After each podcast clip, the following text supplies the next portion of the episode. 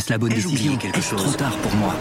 Prenez vos décisions d'investissement avec le soutien de Clarity AI. Gérez votre portefeuille tout en lui assurant une croissance durable grâce à l'association d'une IA puissante et d'une grande expérience de l'industrie. Notre technologie augmente l'efficacité des processus réglementaires, y compris ceux liés à l'article 29 de la loi énergie-climat. Réduisez les risques et atteignez vos objectifs de durabilité en vous basant sur des faits vérifiés et des méthodologies transparentes. Clarity AI, la technologie au service des décisions humaines. Rendez-vous sur clarity.ai et passez à l'action dès aujourd'hui.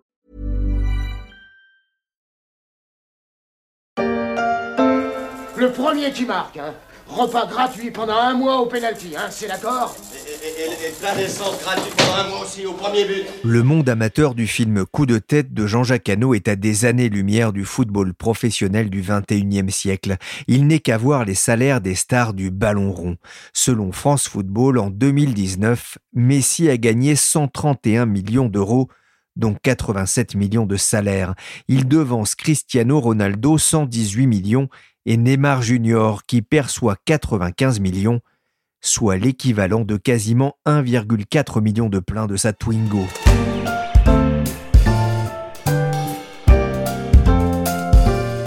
Je suis Pierrick Fay, vous écoutez La Story, le podcast d'actualité des échos.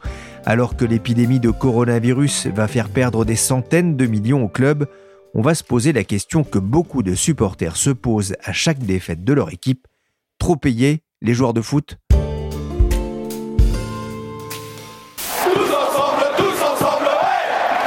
Tous ensemble, pendant la crise du coronavirus, les joueurs de football ont été incités à accepter des baisses de salaire en soutien des autres employés des clubs, pas forcément logés à la même enseigne en matière de salaire, mais aussi pour soulager la trésorerie des clubs. Même le Barça a montré l'exemple. Los futbolistas del Fútbol Club Barcelona han aceptado la rebaja de sueldos del 70% propuesta por el club. Así lo ha anunciado Leo Messi en un comunicado que ha publicado en sus redes sociales. Même si selon la presse espagnole, la mesure a eu du mal à passer dans les vestiaires. En France aussi, les dirigeants des clubs sont parvenus à un accord en avril pour baisser provisoirement la masse salariale.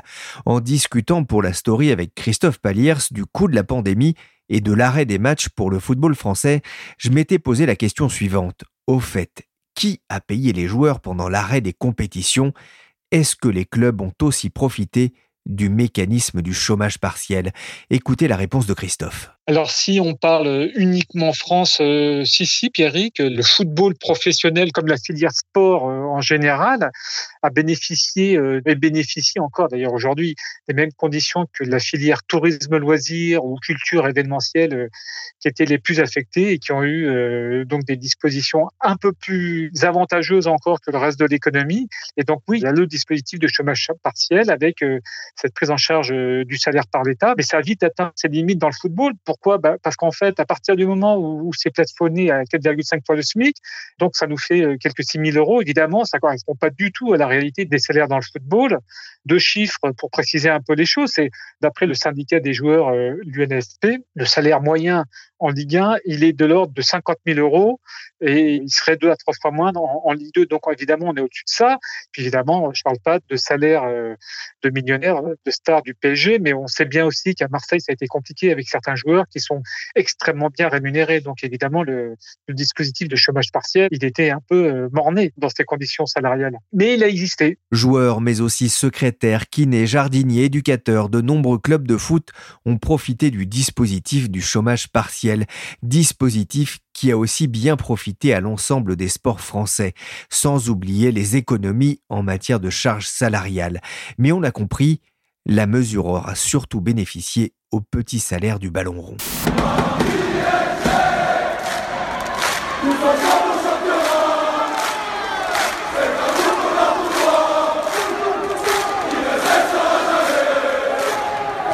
Trop payé, mouiller le maillot. Vous avez peut-être vu ces banderoles dans les stades. Les amateurs de football ne sont pas toujours tendres vis-à-vis des joueurs et l'argent dans le football crée beaucoup de fantasmes. Parce qu'on va pas se mentir, il y en a plein qui, je vais pas dire qu'ils font ça pour l'argent, mais l'argent c'est une grande source de motivation pour certains. Il y en a même qui veulent se sortir de la galère grâce au football, donc ils misent tout là-dessus. Donc forcément, ça aurait une influence sur le nombre de personnes qui voudraient devenir euh, footballeur pro. En préparant ce podcast, je suis tombé sur le compte YouTube de Valentin Liénard.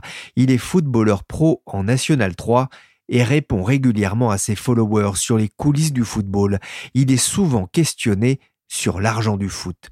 Voilà ce qu'il répond quand on lui demande si les footballeurs sont trop payés. On va dire en premier non, parce que voilà, si on compare euh, ce que font des footballeurs, en soi, ils font que jouer au football à des gens qui sauvent des vies, des pompiers, des chirurgiens, ok, ils méritent peut-être pas de gagner des millions d'euros. Sauf qu'aujourd'hui, on peut plus raisonner comme ça parce que le football, comme je vous ai dit en début de vidéo, euh, au-delà d'un transport, maintenant c'est un business.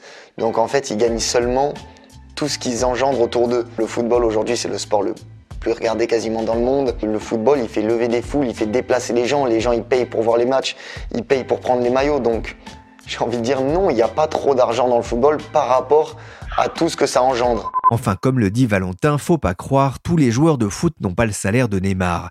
Alors trop payer les footeux, Julien Pillot est enseignant-chercheur à l'INSEC School of Business and Economics. Il y a quelques semaines, il a organisé un webinaire sur cette question du salaire des joueurs. Une vraie question de café du commerce, Julien Alors c'est une question de café du commerce en ce sens où effectivement ça déchaîne les passions.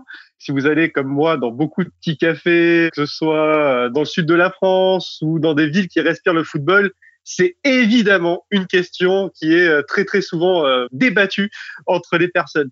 Mais euh, au-delà de ça, c'est surtout une question économique. C'est une question économique qui finalement bien se pose en ces termes. Quel est le salaire que un employeur est prêt à consentir pour un employé en l'occurrence un producteur de spectacle, un joueur de foot? Ça gagne combien un joueur de foot? En fait, c'est le grand écart. Il y a des joueurs de foot qui gagnent excessivement bien leur vie et d'autres, y compris des joueurs de foot professionnels qui euh, gagnent nettement moins d'argent. Alors en fait, il faut euh, découper un petit peu euh, les revenus des joueurs en trois tranches. Il y a d'abord les, revenus salariaux, et pour beaucoup de joueurs professionnels, ce sont les seuls revenus quasiment qu'il va toucher tout au long de sa carrière. Donc c'est le salaire que son employeur, son club de foot, va lui verser en échange bah, de ses performances. Ce salaire, donc, il a une partie fixe, il a une partie variable sous forme de prime à la performance justement, qui peut être des primes à la performance individuelle ou collective d'ailleurs. Et puis ensuite, il y a euh, ce qu'on appelle les primes à la signature, qui sont en fait des montants, des sortes de chèques que les joueurs vont euh, capter en fait euh, lorsqu'ils signent dans un nouveau club. Ça fait partie généralement des mécanismes incitatifs que certains clubs qui veulent attirer certains joueurs mettent sur la table pour pouvoir attirer le joueur de leur choix et euh, remporter un processus d'enchère parce que souvent il y a de la compétition pour attirer les joueurs, notamment les très bons joueurs. Et puis ensuite il y a euh, ce qu'on appelle les revenus annexes. Dans les revenus annexes, ce sont euh, beaucoup des contrats de sponsoring, des contrats publicitaires que certains joueurs individuellement peuvent passer avec des marques pour pouvoir tout simplement associer leur image à des produits de marque. On se souvient que Beckham, par exemple, était très fort à ce niveau-là. Il a travaillé avec beaucoup, beaucoup de marques, de la mode, mais également des rasoirs. Et aujourd'hui, euh, parmi les joueurs actuels, c'est Cristiano Ronaldo qui dégage le plus de revenus annexes. Je crois que, si j'ai bonne mémoire, il a touché pour l'année 2019 euh, 39 millions d'euros sur les revenus annexes, ce qui correspond presque à 40% de ses revenus totaux. Il quand Michel Platini a soif, pour se désaltérer, il boit fruité. C'est bon, c'est aux fruits. Les footballeurs et la publicité télé, ça ne date pas d'hier comme on peut l'entendre ici avec Michel Platini. Julien Pillot, le webinaire a duré plus d'une heure. On va devoir résumer. Le salaire des Ronaldo, Neymar, Mbappé est-il justifié? Alors, il est justifié à partir du moment où leur employeur considère qu'il l'est. On a effectivement des joueurs qui peuvent gagner beaucoup, beaucoup d'argent, mais ce sont aussi des joueurs qui sont rares sur le marché. C'est ce qui en fait toute la valeur. Il faut bien comprendre que le salaire des joueurs est déterminé de façon contractuelle à un moment où le joueur et son agent discutent avec un club, quelques mois, quelques jours parfois avant sa signature officielle dans le club. Donc il y a généralement des processus d'enchères qui sont euh, menés entre un club et son agent et plusieurs clubs qui voudraient euh, pouvoir s'attacher euh, les services du joueur en question. Et quelque part, le joueur derrière va arbitrer entre les propositions salariales que vont lui faire plusieurs clubs.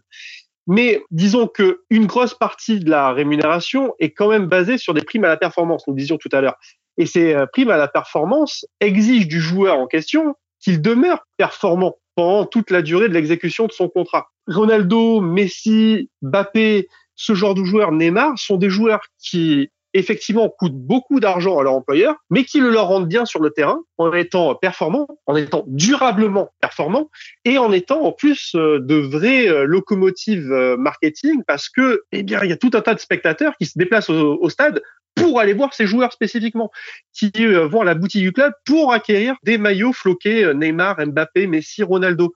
Donc, ils coûtent cher, mais a priori, ils rapportent aussi également beaucoup d'argent à leur club employeur, que ce soit par leur performance sportives qui leur permettent derrière bah, de glaner des titres et également sur le plan euh, de la notoriété du club, du merchandising et tous les revenus associés. Ce que vous disiez, c'est que c'est le fruit d'un process de marché et non le reflet d'une utilité sociale, c'est ça? Exactement. En fait, si on découpe de façon stratégique le marché euh, du football professionnel, on est dans ce qu'on appelle une logique de concurrence inversée, c'est-à-dire il faut imaginer un, iceberg.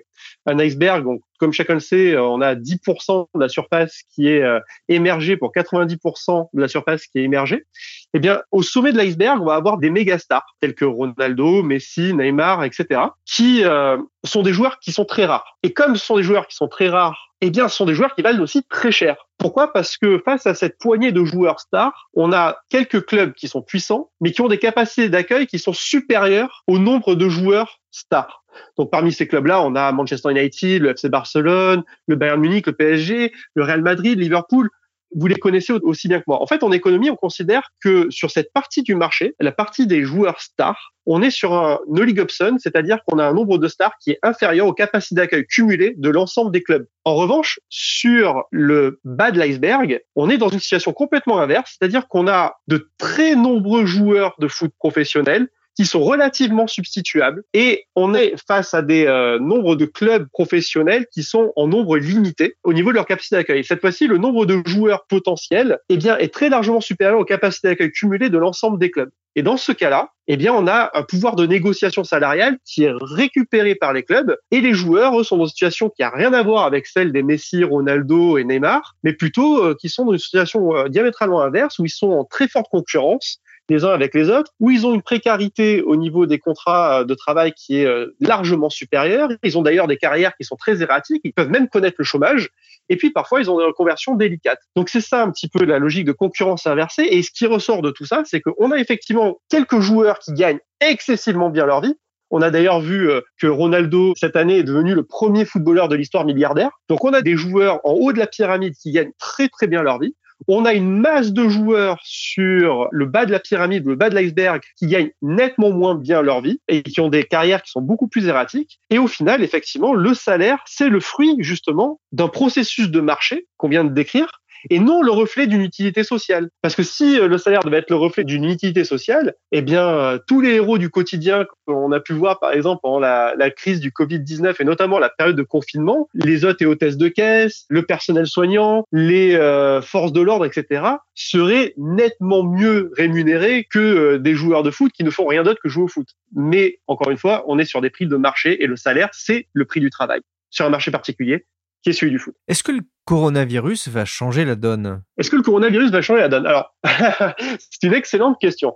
En fait, on ne sait pas. On ne sait pas exactement pourquoi. Parce que, a priori, on aurait plutôt tendance à penser que non, que le coronavirus n'a pas changé grand-chose parce que les fans de foot n'ont pas disparu dans la nature euh, en euh, quelques mois de confinement, parce que normalement les contrats que les clubs passent ou que les ligues de football professionnels passent avec euh, les annonceurs, avec les diffuseurs, etc., etc., sont des contrats de long terme dont euh, le montant est euh, généralement figé pour 3 4 ans en fonction de la durée des contrats. Donc normalement le flux de revenus dont euh, doit bénéficier euh, l'ensemble des clubs de l'écosystème football ne devrait pas trop varier. Il n'en demeure pas moins que euh, on a pu voir, par exemple, dans le cas français, que les diffuseurs que sont Canal+ et Bein Sport ont refusé de payer la dernière tranche de leurs droits d'exploitation télé à la ligue parce qu'on était dans une situation un peu particulière dans laquelle le, contrat arrivait à échéance et qu'en plus ces deux diffuseurs-là, que ce soit Canal+ ou Bein Sport, avaient été conduits lors de la premier appel d'offres pour le renouvellement des droits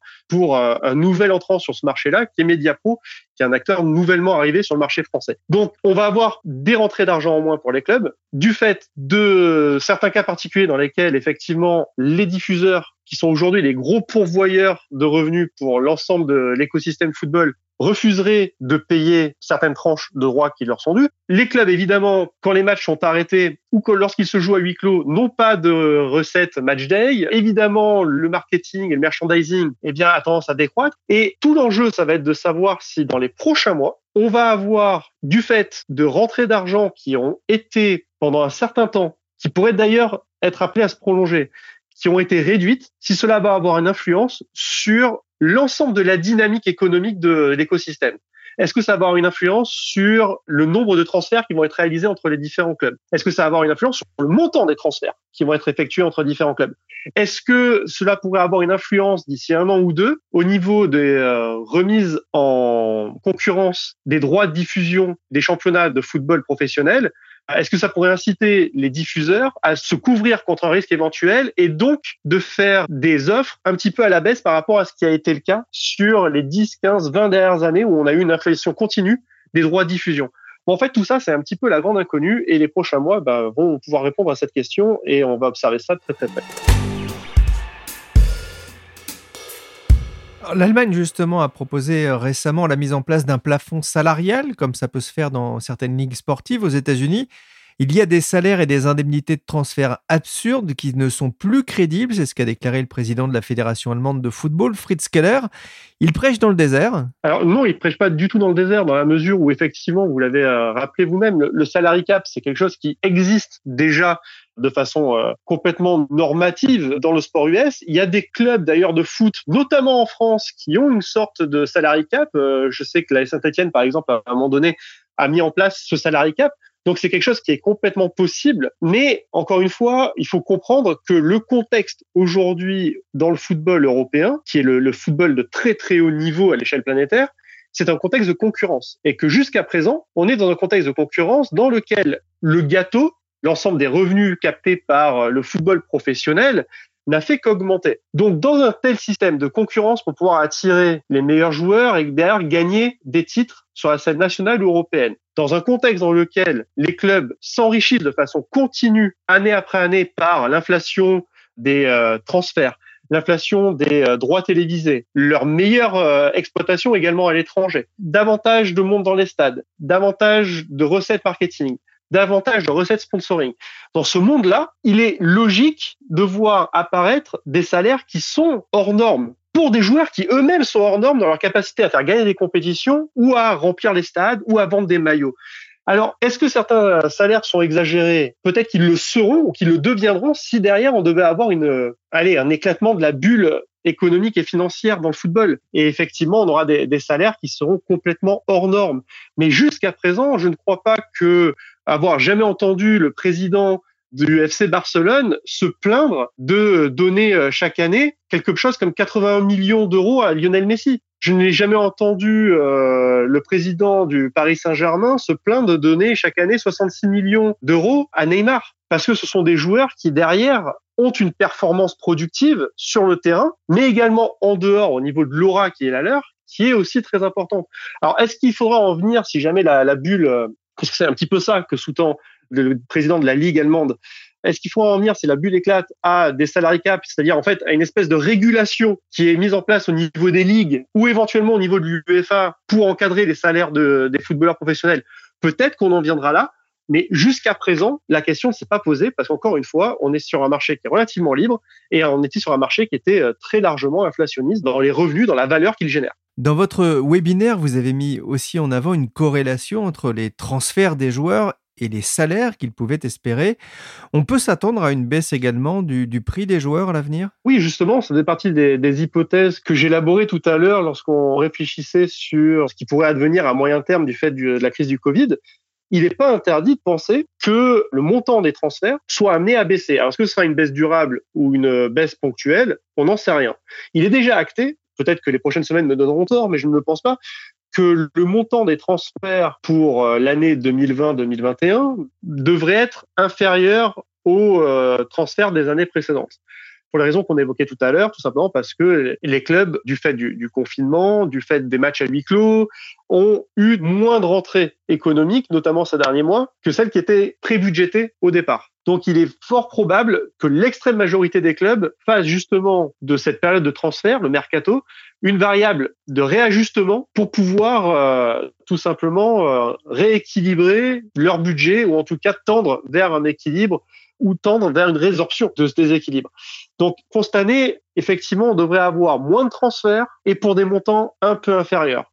Et il est peu probable que l'on ait un méga transfert de type de celui de Kylian Mbappé euh, en 2018 qui avait émargé à 135 millions d'euros, par exemple, pour le Paris Saint-Germain. Mais la question de savoir si cette année 2020, qui est un peu particulière, sera une parenthèse dans une structure de marché qui est haussière, ou est-ce que c'est euh, en fait l'antichambre d'une déflation qui est un peu plus durable sur le marché des transferts, ça je ne saurais le dire, parce que ça va dépendre vraiment de comment les clubs de foot, comment les ligues professionnelles vont réussir à partir de 2020-2021 à revaloriser le produit football. Donc on va voir si euh, les consommateurs euh, seront de nouveau très présents devant leurs écrans de télévision et dans les stades dès lors que les stades réouvriront. On verra s'ils auront toujours autant de pouvoir d'achat pour pouvoir euh, tout simplement acheter euh, des goodies, du merchandising lié à leur club favori. On verra si euh, les abonnements aux chaînes privées bah, suivent les prédictions qui étaient les leurs. On verra si les d'ailleurs les diffuseurs télé, que ce soit sur le plan national ou les droits à l'exportation, seront toujours aussi encore mieux dix ans qu'il ne l'était au préalable. Tout ça, en fait, on va apprendre à le découvrir. Et euh, bon, bah, en économie, on observe attentivement ce qui se passe, mais on se garde lorsqu'il y a une énorme crise inédite comme celle du Covid-19 de faire trop de futurologie.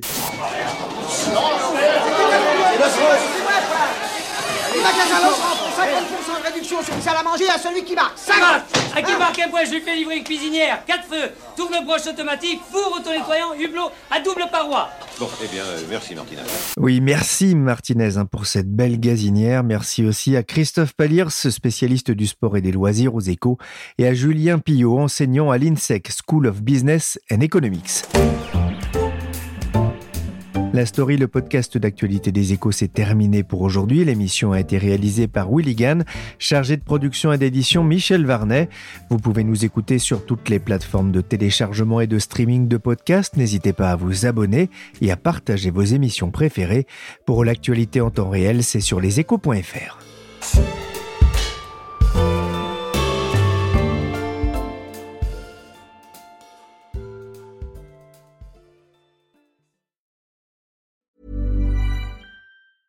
Ever catch yourself eating the same flavorless dinner three days in a row?